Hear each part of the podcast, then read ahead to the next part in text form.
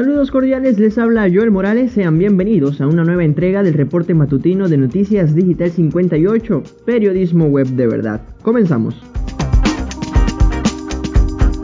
Repasamos el acontecer informativo nacional, Venezuela reporta 11 nuevos fallecidos por COVID-19. Según cifras oficiales, el país alcanzó el total de 1.532 muertes desde que inició la pandemia hace poco más de un año. En las últimas 24 horas también se registraron 850 contagios, 837 de transmisión comunitaria y 13 provenientes del extranjero. El Distrito Capital encabezó la lista de entidades afectadas tras identificar 293 casos, seguido por el Estado Miranda con 155 y Bolívar con 73. Por su parte, el Zulia reportó 14 contagios. Continuamos con el acontecer noticioso venezolano. Ministerio Público inició investigación penal contra Guaidó por presunto secuestro de recursos del Estado. El fiscal general Tarek William Saab notificó este jueves que desde el pasado 23 de marzo su despacho abrió un proceso judicial contra el líder opositor. Indicó que estos recursos a los cuales el Estado venezolano no puede acceder pudieron haber sido utilizados para adquirir vacunas contra la COVID-19. Por otra parte, precisó que ya son 25 causas judiciales que lleva el Ministerio Público en las que se ve implicado Juan Guaidó. Avanzamos con información nacional, vacuna cubana contra la COVID-19 será utilizada en Venezuela a partir de julio. La información la dio a conocer el presidente Nicolás Maduro este jueves, quien además notificó que al llegar estas nuevas vacunas serán inmunizados los trabajadores del sector educativo. Seguimos con información de nuestro portal web digital58.com.be. 20.000 toneladas de caña de azúcar están en riesgo de perderse en Carabobo. El presidente de la Federación de Asociaciones de Cañicultores de Venezuela, Eugenio Rodríguez, informó que la escasez de combustible pone en peligro la cosecha de los cultivos de caña, ante la imposibilidad de trasladarlos hacia la central azucarera El Palmar. Precisó que el combustible es necesario para las cosechadoras de caña y la maquinaria implementada en el proceso. Por otra parte, reveló que los productores tratan de buscar ayuda por diferentes medios, sin embargo, no han obtenido respuesta. Permanecemos en Venezuela. Fede Cámaras espera recibir 6 millones de vacunas anti-COVID.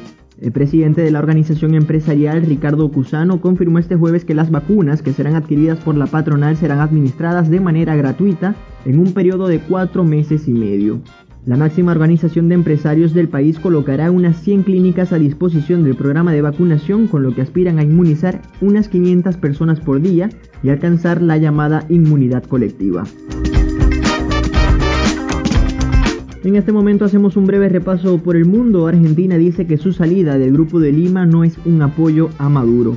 Según explicó el canciller de ese país, Felipe Solá, en entrevista a varios medios argentinos, la salida del Grupo de Lima se trató solamente de formalizar lo que venía ocurriendo desde el 10 de diciembre de 2019, cuando asumió el presidente Alberto Fernández, porque Argentina no participaba de las reuniones ni ha firmado nunca una declaración del grupo. Solá negó que esta decisión del país sureño puede afectar la relación con Estados Unidos y las negociaciones con el Fondo Monetario Internacional.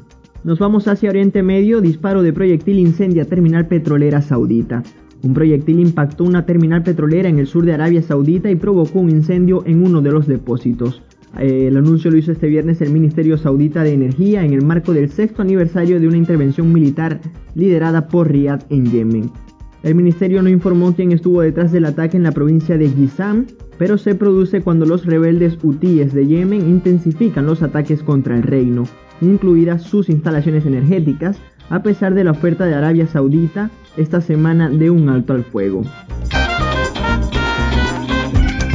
Es momento de repasar lo acontecido en el mundo del deporte y lo hacemos con las eliminatorias europeas hacia Qatar 2022. Alemania vence con comodidad a Islandia. El seleccionado teutón goleó 3 goles por 0 al conjunto nórdico en la primera jornada de la fase de grupos de la eliminatoria europea.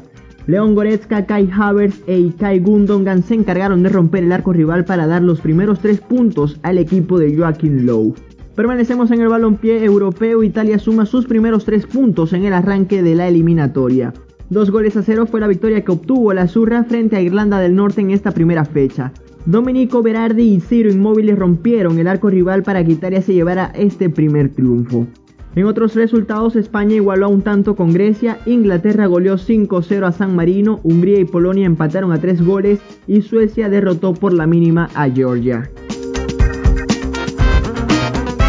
Estas y otras informaciones usted puede ampliarlas en nuestra página web digital58.com.be Y si desea mantenerse informado, síganos en nuestras redes sociales como arroba digital-58 y suscríbase a nuestro canal de Telegram. Ponemos fin a este reporte matutino, narró para ustedes Joel Morales. Somos Noticias Digital 58, periodismo web de verdad. Feliz día.